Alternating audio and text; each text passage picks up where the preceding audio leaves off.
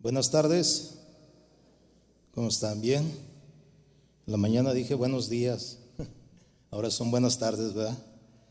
Pues agradezco a Dios, ¿verdad? Primeramente la oportunidad que me da de estar aquí con ustedes compartiendo al pastor Chuy, al liderazgo de Casa de Oración, ¿verdad? Este, siempre que venimos, pues nos da la oportunidad de compartir y para mí es un gozo, es un privilegio, la verdad, compartir con ustedes. Y en esta tarde quisiera que me acompañara usted a la Biblia y a la epístola a los romanos. Vamos a ir al capítulo 5 y solamente voy a utilizar un verso para introducir el tema que le quiero compartir en esta tarde. En Romanos capítulo 5, versículo 20, en los últimos años he estado observando, ¿verdad? Este, viendo una decadencia entre los cristianos en la vida espiritual. Eh, sé que los posteriores días. Muchos apostatarían de la fe escuchando doctrinas de demonios, enseñanzas heréticas, y muchos apostatarían, se apartarían de la fe. Pero lo que me he dado cuenta es que hay una gran cantidad de, personas que se dicen cristianos, se nombran cristianos, profesan, dicen profesar la fe de Cristo, pero en realidad eh, con sus hechos lo niegan. Eh, y es a causa de, de una enseñanza que se ha distorsionado en los últimos años, que es la doctrina acerca de la gracia. Y hoy quiero hablarle, y el tema que le voy a compartir es la verdad acerca de la gracia. La gracia de Dios, el favor inmerecido ¿verdad? de Dios hacia con nosotros. La Biblia dice que somos salvos por gracia, por medio de la fe. Y esto no es de nosotros, es un don de Dios, es un regalo de Dios. ¿Cuánto lo creen así, hermano?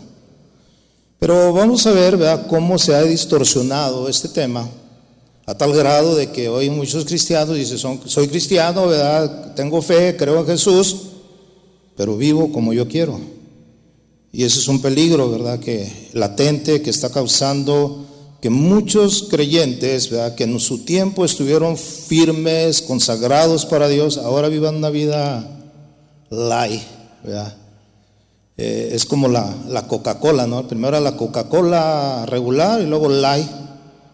Pero ahora ya, ya no solamente es light, ahora es cero, Y hay muchos cristianos que ya no son light, son cero, Es su forma de ser. Pero mire lo que dice la Biblia en Romanos 5:20, dice la palabra, pero la ley se introdujo para que el pecado abundase.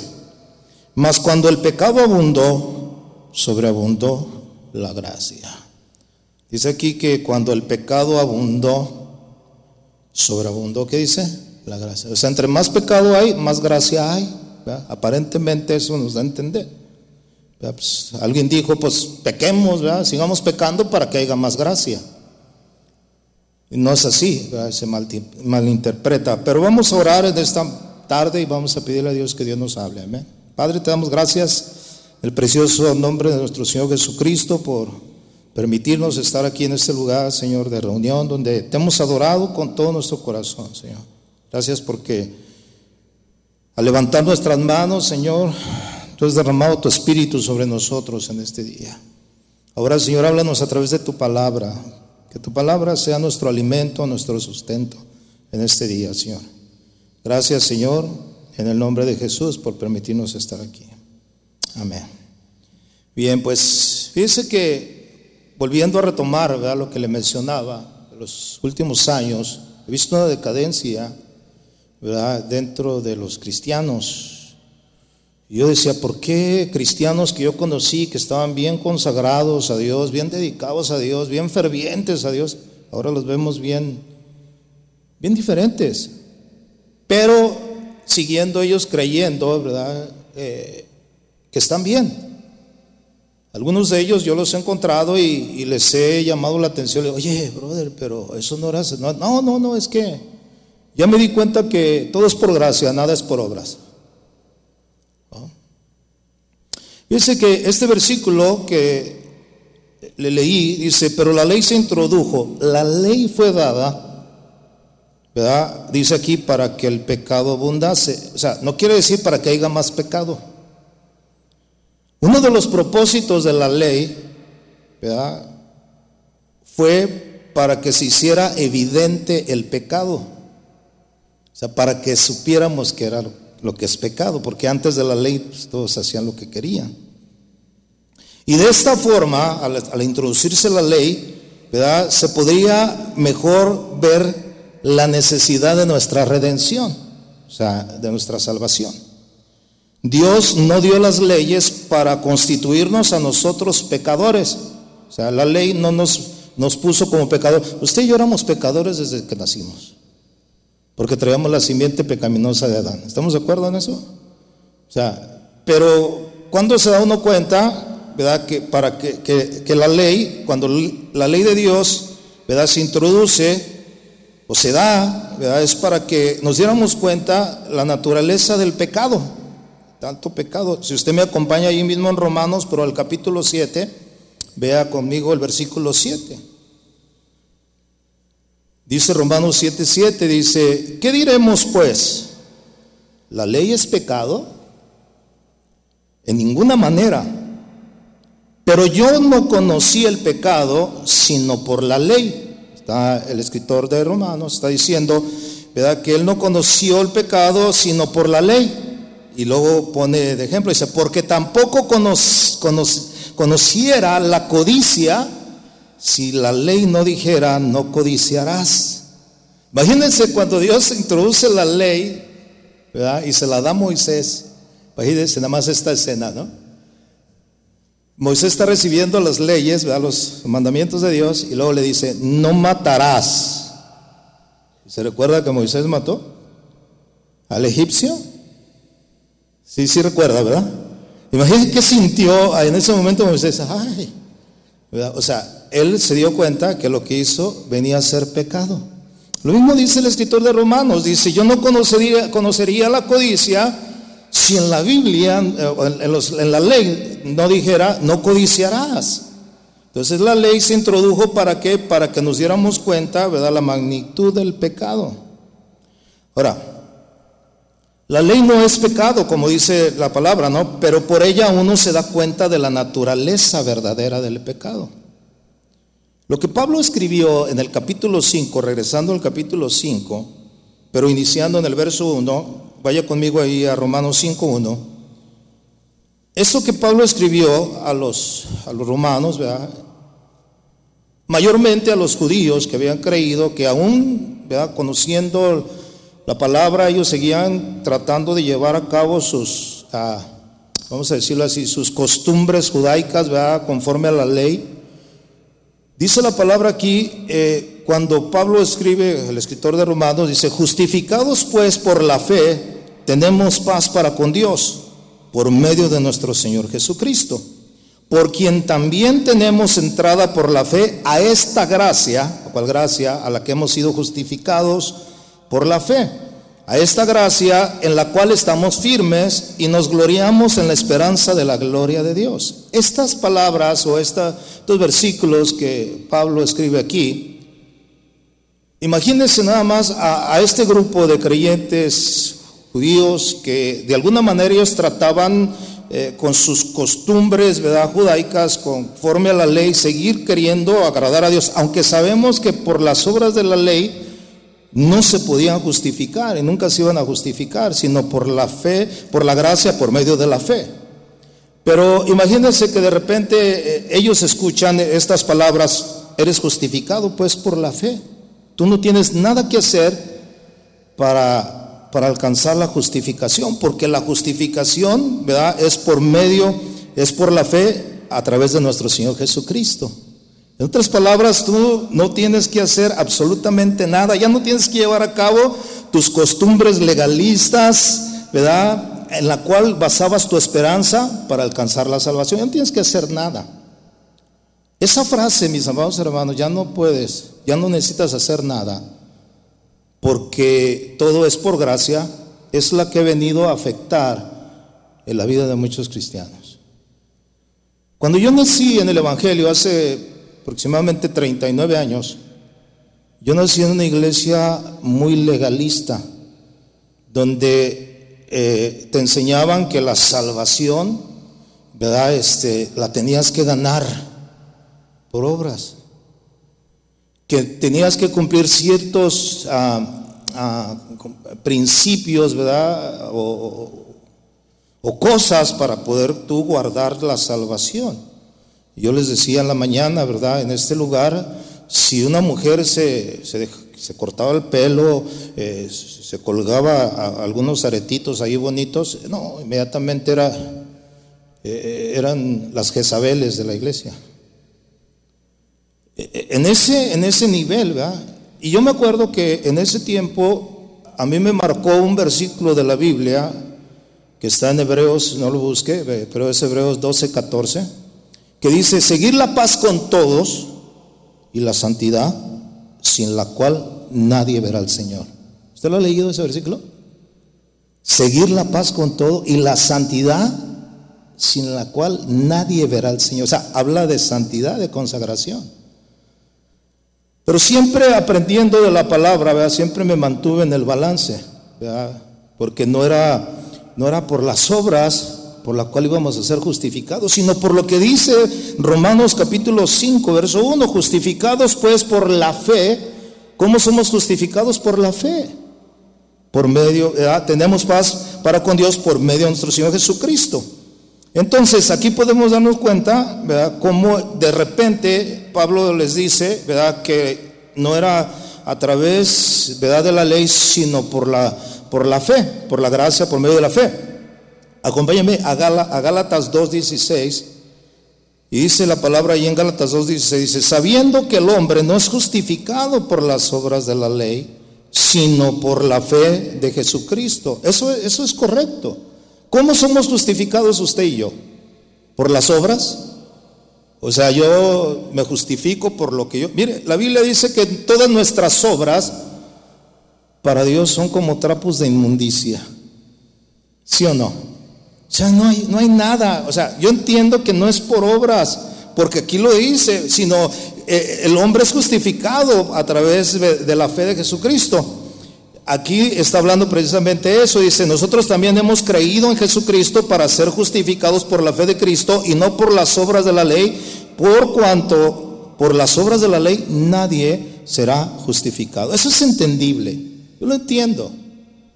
Y, eh, hoy, hoy en día muchos hablan de precisamente de esa gracia, de ese favor inmerecido. Tú no necesitas hacer nada para, eh, para salvarte, para justificarte. Mira, Dios ya, Dios ya lo hizo todo. Mire, todo ese tipo de enseñanzas, todo eso, eh, tienen, tienen, tienen un peligro. Eso es lo que yo me he dado cuenta. Muchos no han apostatado de la fe, apartándose definitivamente y hablando mal de la fe, que eso significa apartarse de la fe. No, muchos hoy en día están dentro de las iglesias viviendo con esta creencia, ¿verdad? Con esta enseñanza de la gracia, de que ya no necesitas hacer absolutamente nada, porque si tú haces algo, entonces ya no es por gracia, es por lo que tú estás haciendo. Y eso ha llevado a muchos creyentes que en sus inicios eran temerosos de Dios, eran respetuosos, vivían cada día, ¿verdad? Perfeccionando la santidad en el temor de Dios. Y ahora los ha llevado a vivir vidas lies. ¿Qué digo lies? Cero. Sí, y ahora los ves en las iglesias y les, oye, oh", y cuando tú les dices o le llama la atención, eso no está, no, no, no, no. Ahí está, yo soy salvo por, por gracia, por medio de la fe, que dice la Biblia que si yo cometo un pecado, abogado tengo para con Dios y Jesucristo me, perdona mis pecados, su sangre me limpia de todo pecado.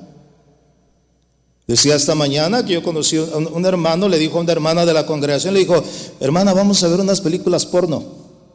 Dice, las vemos y después, después que las veamos nos arrepentimos, que al cabo Dios nos perdona. Oiga, qué, qué sencillo, ¿no? Ese tipo de enseñanzas, ¿verdad? Acerca de la gracia, de que, de que tú puedes vivir como tú quieras, eh, hacer lo que tú quieras, porque todo es por gracia, tú no necesitas hacer nada, ha llevado a muchos, hermano, a desviarse de los caminos del Señor. Hoy ellos creen, ¿verdad? Que simple y sencillamente con decir yo creo en Jesús, ¿verdad? Soy salvo. Pero Santiago dice, ¿verdad? Muéstrame tu fe a través de tus obras, que yo te mostraré mi fe a través de mis obras. Porque si crees, también los demonios creen. No solamente es creer, tiene que ver algo más. ¿Cuánto dicen amén? Ahorita lo vamos a ver porque ahí está el, punto. Pero ¿qué, ¿qué, está sucediendo? Que hoy en día hay muchos predicadores en las iglesias, en las redes sociales, en, todos los medios, en las cuales están hablando de esta enseñanza, esta doctrina. Por eso usted ve ahora a los cristianos bien live, ve a los cristianos y ellos dicen, yo soy cristiano. Y sé que me voy a ir con el Señor por fe. Bueno, no todo aquel que dice Señor, Señor entrará en el reino de los cielos, sino el que hace la voluntad del Padre. ¿Cuántos dicen amén? Entonces hay que tener ese, ese cuidado. Si usted me acompaña a Judas, vamos a leer ahí Judas.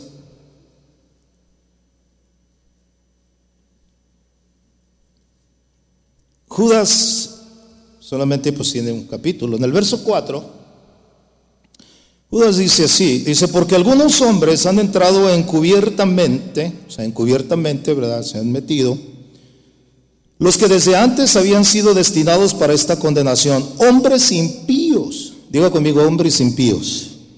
Hoy hay tanto hombre impío enseñando en los púlpitos, en las redes sociales, que muchas veces no nos damos cuenta. Dice, hombres impíos que convierten en libertinaje la gracia de nuestro Dios. ¿En qué convierten la gracia de nuestro Dios? Dígalo, en libertinaje. O sea, que la libertad que Dios te da a través de Jesucristo, porque tú eres libre, yo soy libre, yo puedo hacer lo que yo quiera, ¿sí? Eres libre, pero no puedes hacer lo que tú quieras. Hay límites en la vida cristiana. ¿Cuántos dicen amén? Hay límites. Este, hay una como un ejemplo, ¿no? Es como, por ejemplo, el, un caballo, ¿no? O sea, un caballo en, un, en un, potrero, eh, es un rancho, y usted usa el caballo. Con su montadura. Entonces, una vez que ya lo usó, le quita la montadura al caballo y lo deja libre. O sea, lo suelta, ahora sí, ya vete por allá. Pero ese caballo no, no se puede ir de los límites porque está cercado el terreno. Está libre, pero en sus, en sus límites. Los cristianos, hermanos, somos libres, pero hay limitaciones que la Biblia nos enseña, las cuales vamos a ver ahorita. Entonces, si yo digo, no, yo soy libre, yo puedo hacer lo que yo quiera, que al cabo, ¿verdad? Está, si yo me arrepiento, Él es fiel y justo para perdonar mis pecados. No, pues qué fácil, ¿no? ¿Verdad? Pequemos todo el día y a la noche no nos arrepentimos. dice que convierte en la libertad en libertinaje. Niegan al Dios, el único soberano, y a nuestro Señor Jesucristo. Ellos cambian la libertad de la gracia por la libertad de pecar. Aunque ellos dicen, no, no, cuando nosotros decimos que tú eres libre y que la gracia, no estamos diciendo que tienes derecho a pecar. Pero hermano, o sea, en realidad te enseñan y te dicen, tú puedes hacer lo que tú quieras. Y no podemos hacer lo que nosotros queramos. Estos hombres impíos, estos falsos maestros, traen ese tipo de enseñanza. Y mucha gente está creyendo en eso. ¿Sabe qué? Está creyendo. ¿Por qué? Porque ellos consideran, bueno, si no necesito hacer nada para justificarme, porque la justificación es por, por, por medio de Jesucristo.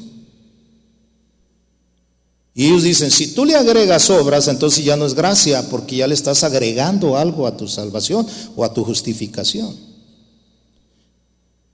Estos hombres a los que se refiere Judas enseñaban eh, que como cristianos bajo la gracia tenían la licencia para practicar ¿verdad? acciones carnales. Totalmente falso. Muchos falsos maestros del primer siglo enseñaron que los cristianos podían hacer todo lo que quisieran sin temor al castigo de Dios. Eso enseñaba. Tomaron a la ligera la santidad y la justicia de Dios. Como hoy se toma, muy a la ligera. No, es lo que tú quieras. Es más, dicen, una vez salvo, para siempre salvo. Porque Dios te escogió, Dios te eligió para salvación.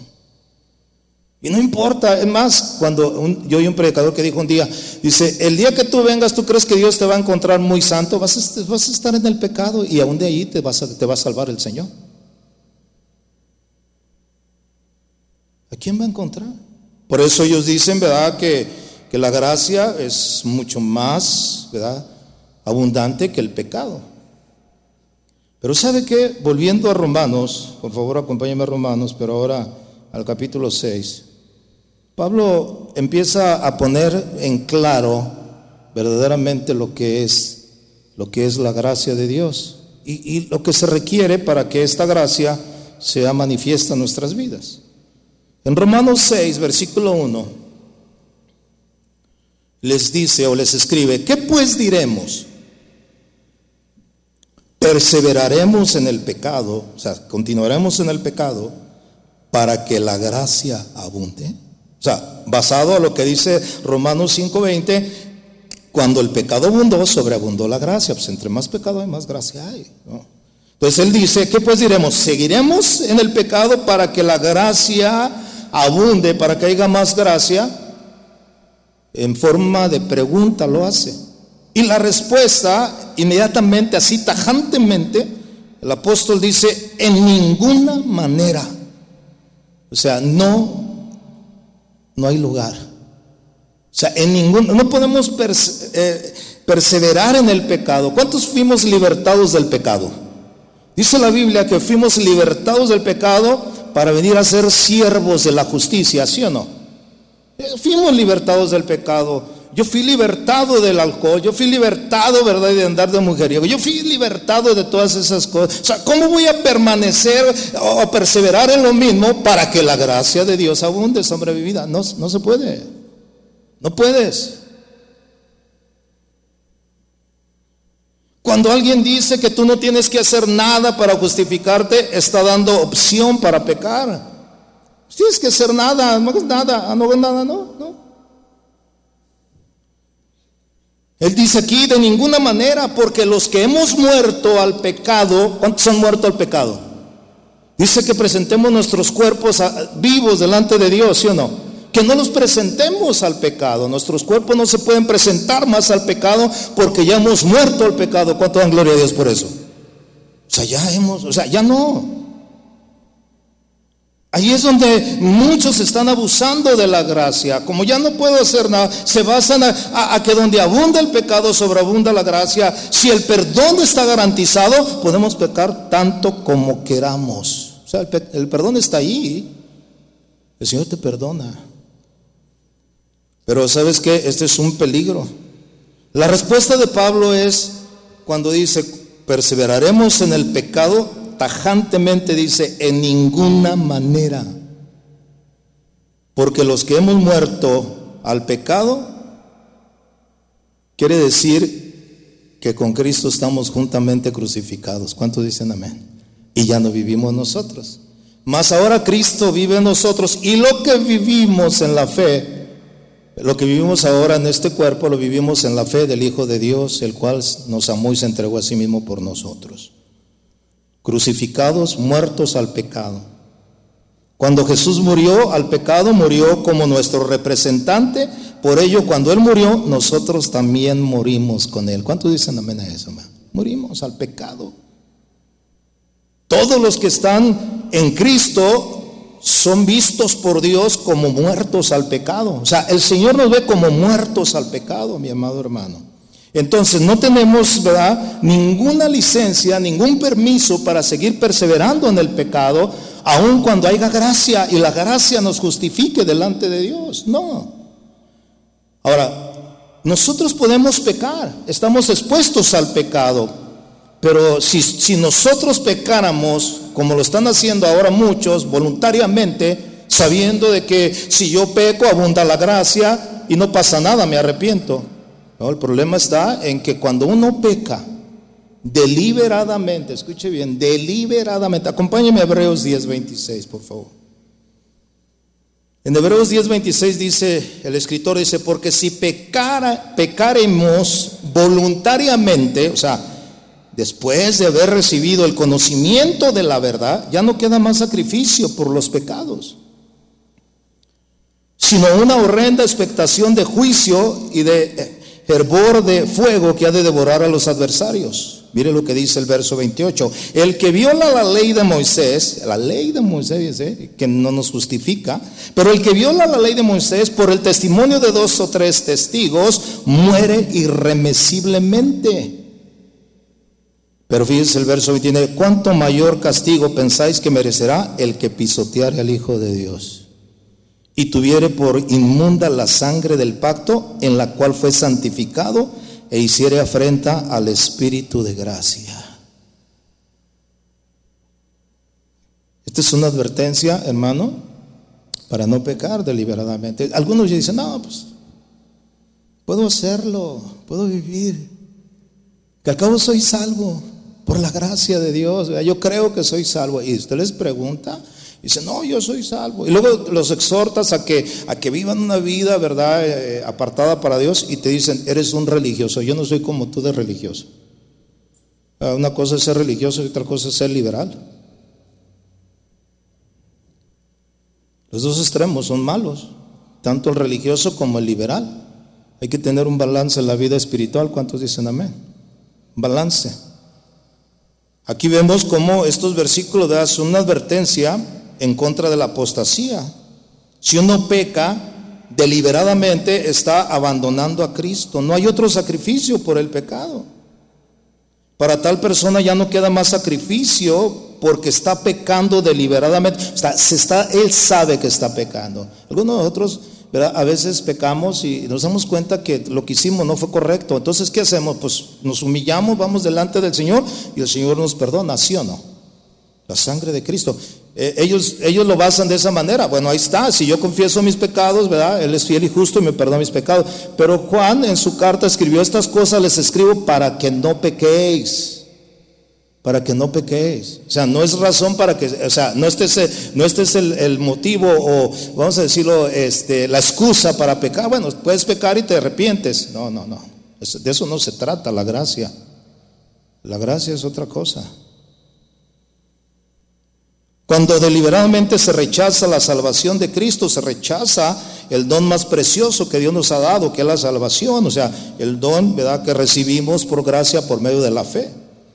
El pecado aquí mencionado es la falla total y definitiva en que los hombres desprecian y rechazan con voluntad y resolución total y firme a Cristo, el único Salvador. Desprecian y resisten al Espíritu, al Espíritu de gracia, como dice. O sea, estoy si yo digo, bueno, como es por gracia, yo voy a vivir como yo quiera. ¿Sabe qué? Yo estoy teniendo en poco lo que Cristo hizo en mi vida, lo que hizo por mí.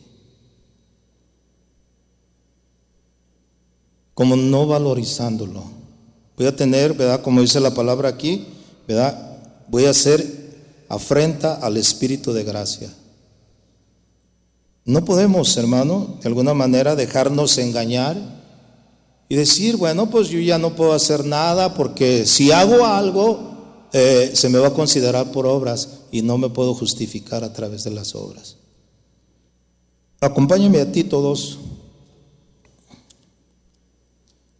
Si decimos que, que, te tienes que esforzar cada día para agradar a Dios, viviendo en santidad, muchos nos llamarán nosotros religiosos. Como decía al principio, ¿no? El verso que a mí me marcó, Hebreos 12, 14, seguir la paz con todos, la santidad, sin la cual nadie verá al Señor. Sin santidad, nadie, ¿qué dice? Verá al Señor. Usted sabe lo que significa la palabra santidad, ¿no? La palabra santo, consagrado para Dios, consagración. En Tito capítulo 2, Aquí es donde está el centro del mensaje. Ya poniendo, habiendo puesto el fundamento ¿verdad? de lo que es la fe y las obras. Tito 2.11, Pablo le escribe a Tito, le dice, porque la gracia de Dios se ha manifestado para salvación a todos los hombres. La gracia de Dios se ha manifestado para salvación a todos los hombres. Pero fíjese lo que dice el verso 12. Enseñándonos sea, nos enseña que renunciando a la impiedad y a los deseos mundanos, vivamos en este siglo sobria, justa y piadosamente. Es aguardando la esperanza bienaventurada y la manifestación gloriosa de nuestro gran Dios y Salvador Jesucristo. La gracia de Dios ha manifestado salvación por todos los hombres. Usted sabe que la palabra gracia significa favor inmerecido, que se aplica en la salvación. Por eso es un don de Dios, es un regalo de Dios. La salvación es un regalo de Dios. ¿Cuánto dicen amén?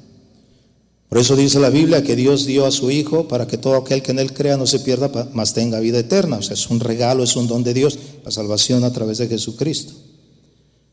La gracia, eso significa favor inmerecido. Pero fíjese que es interesante ver cuando Pablo le escribe a Tito, le dice, porque la gracia de Dios se ha manifestado para salvación a todos los hombres. Esta palabra gracia que se, que se, que se escribe aquí, tiene un significado, ¿verdad?, este, diferente a lo que es gracia en sí misma. O sea, gracia es favor inmerecido. Esta palabra viene de una palabra griega que significa, ¿verdad?, de manera o acción, o sea, de una manera en la cual esa gracia a la cual se refiere, la gracia de Dios, ¿verdad? aquí la gracia se ha manifestado para salvación a todos los hombres. Esta, esta palabra gracia significa en su definición la influencia divina sobre el corazón de nosotros. La gracia, o sea, el hecho de que yo estoy aquí en esta tarde, enfrente de ustedes, no es porque yo por mis obras soy muy santo, o porque yo he hecho méritos, ¿verdad? Este, la vida, o sea, por mis logros, no. El hecho de que yo estoy aquí delante de usted es por la gracia de Dios. ¿Usted sabía eso? Por el favor de Dios, por la fuerza que Dios nos da. Como dice aquí, ¿verdad? la influencia divina sobre el corazón y su reflejo en la vida. Por eso es que el verso, ¿verdad? Dice, en el verso 12, esta gracia, o sea, la que se ha manifestado para salvación de los hombres, nos enseña, o sea, nos enseña que no podemos vivir más en el pecado, que no podemos perseverar más en el pecado. ¿Por qué? Porque esta, esta gracia, a la cual entendemos en su plenitud que es la gracia de Dios, no es la licencia para pecar, sino al contrario, la motivación para que nosotros vivamos agradándole a Dios en todo el tiempo. Porque nos enseña, esa palabra enseñándonos, fíjese bien, viene de una palabra griega que significa hacer deber de forma práctica mediante una instrucción o una indicación. Es como lo que dice Proverbio, no lo busque 22.6, instruye al niño en su camino y él cuando fuere viejo no se apartará de él. O sea, ¿qué quiere decir eso? Que la misma gracia que Dios ha puesto sobre de mí, ¿verdad? El, el, favor para salvación, que soy salvo por gracia, por medio de la fe, pero esa gracia me capacita a mí, me enseña que no puedo vivir como yo quiera. Que, que, tengo que guardar, ¿verdad? Dice aquí, enseñándome que necesito renunciar a la impiedad. Diga, renunciar a la impiedad. O sea, yo mismo tomo la decisión de renunciar a todo lo que es impío, a la impiedad. El, el, perfeccionarme cada día, como dice la palabra, perfeccionando la santidad en el temor de Dios. ¿Cuántos tienen temor de Dios, hermanos? Ese temor, ese respeto que tenemos hacia Dios nos perfecciona, ¿verdad? En la santidad nos apartamos para Dios. Yo no puedo tomar a la ligera, ¿verdad? Esta enseñanza de, la gracia, de que tú puedes hacer lo que tú quieras, porque sé que no es así, sino que esa gracia me enseña que debo yo renunciar a la impiedad, a todo lo que es malo, a todo lo que es oscuro, a todo aquello en la cual tú y yo vivíamos. Usted y yo vivíamos antes en la oscuridad, vivíamos. En la impiedad, vivíamos en el pecado, pero dice la Biblia que fuimos rescatados del pecado para venir a ser siervos de la justicia de Dios. Ahora somos del Señor. ¿Cuántos son del Señor? Entonces ahí nos damos cuenta, mi amado hermano, que la misma gracia nos da la capacidad, influye, influye en nuestro corazón para decir, no, ¿cómo voy a volver yo a seguir pecando? ¿Cómo yo, imagínense yo, bueno, pues ya encontré que es por que es por gracia, entonces pues vuelvo a seguir tomando. Hoy en día hay cristianos que se dicen, bueno, digo que ni son cristianos. pero volvieron a tomar. Volvieron a hacer las cosas que antes hacían. Gente consagrada, gente que, tú veías, ¿verdad? Verdaderamente sí se notaba por sus frutos, ¿verdad? Su manera de vivir. Ahora los ves y, y luego dices, oye, pues ¿qué te pasó? No, es que ya me di cuenta que es por gracia. Qué triste es eso, hermano. Por eso hay una decadencia espiritual, hermano, en la vida de muchos. Ah, pero pregúnteles si dicen, yo soy salvo. Porque nada tengo que hacer. La salvación no se compra, es gratis. Y el Señor me la dio, sí, sí, cierto. El Señor te la dio en su amor, en su misericordia. Pero no para que sigas viviendo en el pecado, sino para que te guardes de toda la impiedad. Para que renuncies a la impiedad. Como cristianos necesitamos renunciar a la impiedad. ¿Cuántos dicen amén? Es la gracia de Dios. O sea, si yo peco deliberadamente, entonces estoy menospreciando el sacrificio de Jesús. Y eso es lo que está llevando a muchos cristianos hoy en día. Por eso no hay consagración en los hermanos, no hay consagración en la gente. Ni van a las iglesias, ni se congregan. Y ahora se hicieron, no sé, pero ellos siguen creyendo que se van a ir con el Señor. No todo aquel que dice Señor en Señor entrará en el reino de los cielos, sino el que hace la voluntad del Padre. ¿Cuánto dicen amén a eso? No solamente renunciando a la impiedad, también a los deseos que dice. ¿Qué entiende por los deseos mundanos? A los deseos que antes tenías estando en la carne. Los deseos de, las, los deseos de los ojos, la vanagloria de la vida, los deseos de la carne, esto no proviene de Dios, esto proviene del mundo. El mundo pasa y sus deseos, pero el que hace la voluntad de Dios, ¿qué dice? Permanece para siempre. O sea, renunciando a los deseos mundanos. Usted y yo ya no somos del mundo, ahora somos de Cristo. ¿Cuántos dicen amén? O sea, no tenemos por qué decir, ah, pues bueno, los deseos, yo puedo vivir como cualquier mundano y, y, bueno, pues, al cabo soy salvo por gracia.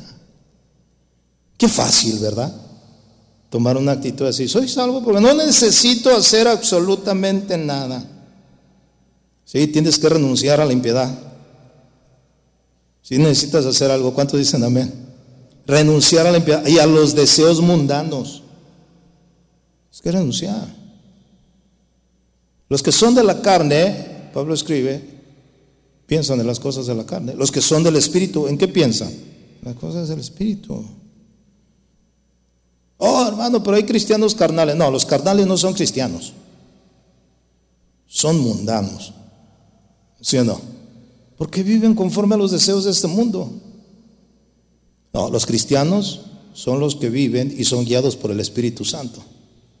Estos sí son hijos de Dios. ¿Cuánto lo creen así? y no tenemos, ¿verdad?, el pretexto de que ahora ahí, está la gracia y, y, yo voy a vivir como yo quiera, que al cabo porque si le agrego yo algo, o sea, si yo pongo de mi esfuerzo, entonces ya no es gracia, ahora es mi esfuerzo. No, hermano, no confundamos. Sí necesitamos nosotros guardarnos. Como dice la palabra aquí, hermano, vivamos en este siglo sobria, justa y ¿cómo? Piadosamente. ¿Qué significa estas tres cosas? Bueno, sobria significa con una mente cabal, viviendo moderadamente, siendo sobrio, todo lo contrario a ebrio, vea, sobrio es todo contrario, vea, a ebrio una persona que es controlada, sobriamente significa, sabemos ¿verdad? que somos guiados por el Señor. Justa, ¿de qué manera? ¿Qué quiere decir justa? Pues significa, ¿verdad? Santo, eh, en carácter, eh, implicación de una manera, ¿verdad? de forma inocente. No, justamente. Piadosamente, pues es todo lo contrario, la impiedad. Si nos dice renunciemos a la impiedad, vivamos piadosamente. ¿Qué significa, verdad? Pues piadosamente el lado positivo del carácter cristiano.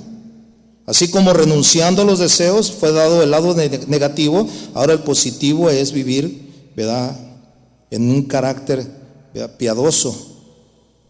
Ahora, ¿cuál es la razón de todo esto? O sea, sí hay, hay, hay motivos por los cuales nosotros tenemos que esforzarnos. Primeramente, ¿verdad? renunciar a la impiedad, a los deseos mundanos, aguardando nuestra, nuestra esperanza que tenemos en Cristo. ¿Cuántos saben que Cristo va a regresar pronto? ¿Usted lo está esperando? ¿Usted está a la expectativa de que en cualquier momento el Señor regrese? ¿Va viviendo cada día como si el Señor fuera a venir hoy? ¿O ustedes de los que, ah, el Señor tarda su promesa, no va a venir? Vivamos como queramos. Al rato nos arrepentimos, al cabo está la gracia. Oh, hermano. Por eso es que dice el versículo 13 de Tito 2, aguardando la esperanza bienaventurada. Es la esperanza, ¿verdad? A la cual nosotros nos aferramos que un día Cristo volverá por nosotros. El que tiene esta esperanza, dice la palabra del Señor, a sí mismo se purifica, a sí mismo se guarda. Imagínense que yo de repente. Crea en estas doctrinas. Heréticas, destructoras, en las cuales soy salvo por gracia y durante 39 años. Procuré de alguna manera mantenerme. Este, eh, agradando a Dios, que, es por su gracia que me he sostenido, por nada más, ¿verdad? Y de repente diga, no, pues ya, pues, voy a aprovechar estos que por gracia, imagínense. Qué triste sería. No, yo estoy aguardando la esperanza bienaventurada. El que tiene esta esperanza, a sí mismo se purifica, a sí mismo se consagra, a sí mismo busca agradar a Dios en toda su vida. Entendiendo que no es por eso que se va a salvar, sino por la gracia salvadora del Señor. ¿Cuántos dicen amén? Pero, pero lo entiendo, que esa misma gracia que me ha sido dada, la cual recibí, la justificación gratuitamente, no me da derecho ni, ni lugar para que yo peque, para que yo viva como quiera. No.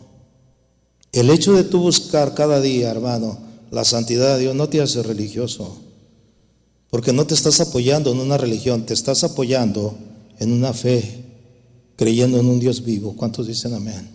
Porque es una relación que tenemos. ¿Qué separa a Dios con la humanidad? El pecado. ¿Quién nos acercó a Dios? Jesucristo. Él es nuestro puente por el cual ahora nosotros somos justificados por la fe en su Hijo. Y tenemos esa paz para con Dios, ¿sí o no? Pero tengo que guardar esa comunión con el Señor constantemente. Tengo que renunciar a mí mismo, a mis deseos carnales, cada día y demostrarle a Dios que lo estoy esperando. No voy a vivir la vida loca y la vida como se me pegue la gana porque estos pseudos maestros enseñan que tú no necesitas hacer nada.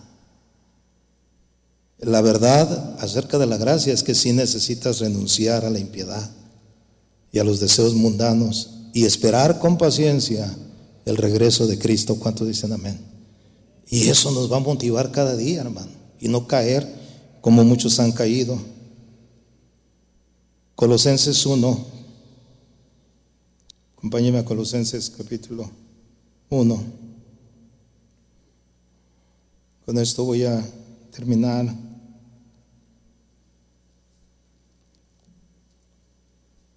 Me decía el pastor Chuy en esta mañana, decía, oye, estuvo corto tu mensaje. Yo soy, yo predico poquito, hermanos.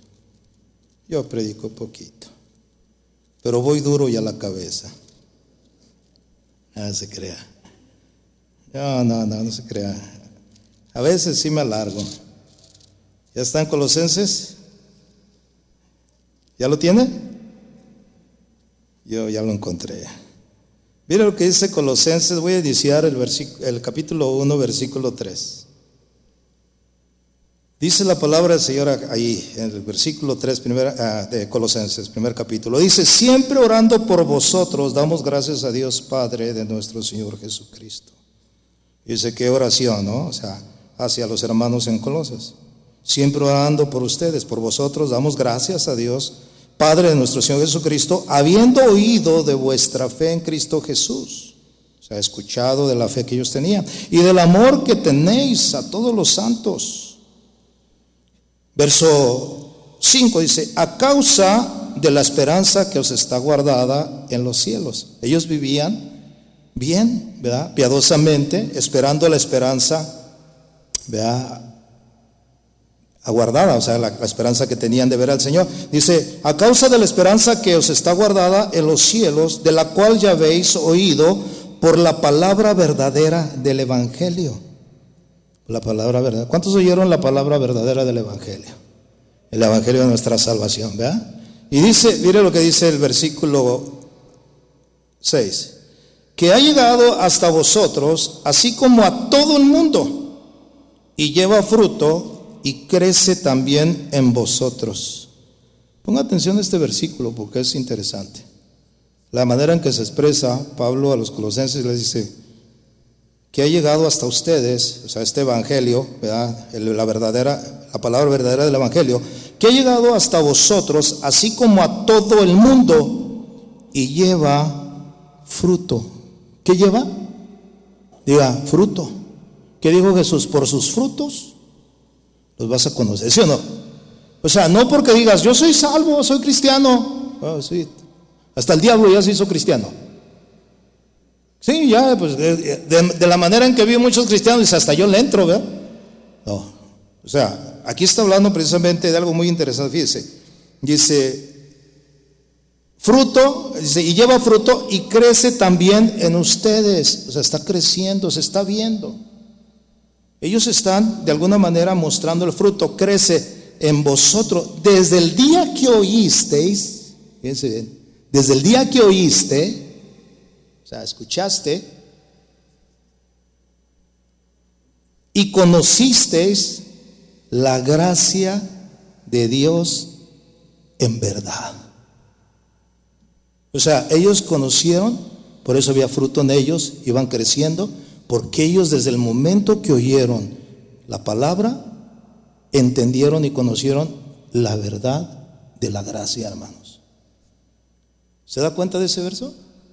Desde el día que oíste, ¿verdad?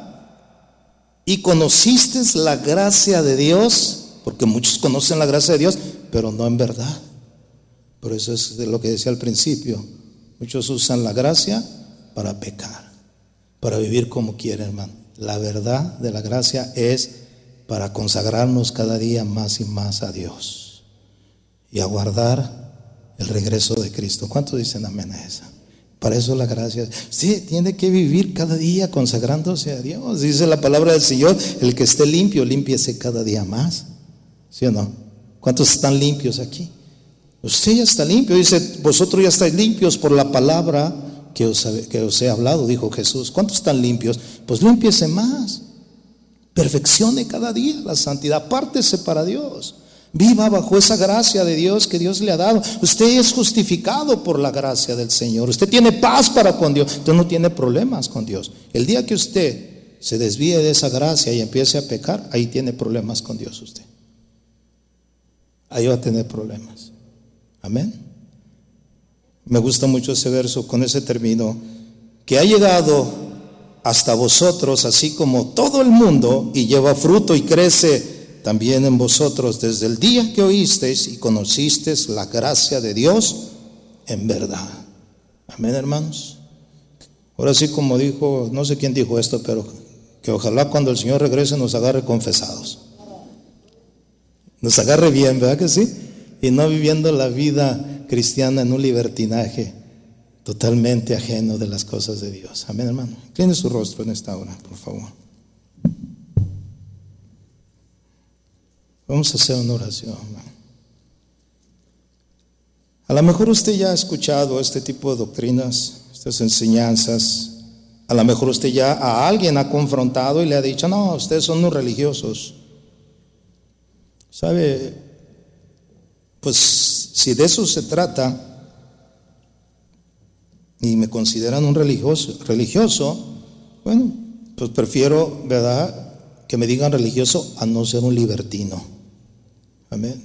Y usar la gracia de Dios como libertinaje, no. Por eso yo en esta hora oro a Dios, ¿verdad? Para que esta palabra ilumine. Nuestras vidas, nos, Señor nos hable en nuestro corazón. Y todos aquellos que han de escuchar este mensaje también, que yo sé que las redes sociales están llenas de este tipo de maestros, las cuales están haciendo muy, muy fácil, entre comillas, camino a la salvación. ¿Sabe? No es así. La verdadera gracia es la que hemos conocido del Señor. Y por esa permanecemos firmes en Él. Caminamos con Él cada día por su gracia, por su misericordia, por su amor, por su fidelidad hacia con nosotros. Señor y Padre nuestro que, que estás en los cielos, en la tierra y aquí mismo en este lugar, Señor. Te damos gracias, Señor, por tu palabra. Gracias, Señor, porque es la que nos enseña, Señor. Como dice la Escritura, a, renunciar a toda la impiedad, a apartarnos de todos los deseos de este mundo y consagrarnos cada día más y más a ti, así como dice la palabra, dando fruto y creciendo cada día. Señor, sabemos que tu regreso está cerca y queremos vivir, vivir apartados para ti cada día, Señor. Que nada nos separe, Señor, que nada nos mueva de nuestra fe, de nuestra confianza que tenemos, Señor. Y que si vivimos cada día, Señor, rechazando, renunciando a todas estas cosas que el mundo nos ofrece, sepamos que es por nuestro bien, Señor. Porque ya no somos de este mundo, Señor. Y no debemos dejar que la corriente de este mundo nos mueva, Señor. No. Sabemos bien en quién hemos creído y a quién hemos creído. Que esta palabra, Señor, no vuelva vacía. Que esta palabra cumpla el propósito por el cual tú la envías, Señor. Y que dé fruto a nuestras vidas, Señor. Gracias, Padre, en el nombre precioso de Jesús, por tu amor y tu misericordia. Gracias, Señor. Amén. Gracias. Dios los bendiga, hermano.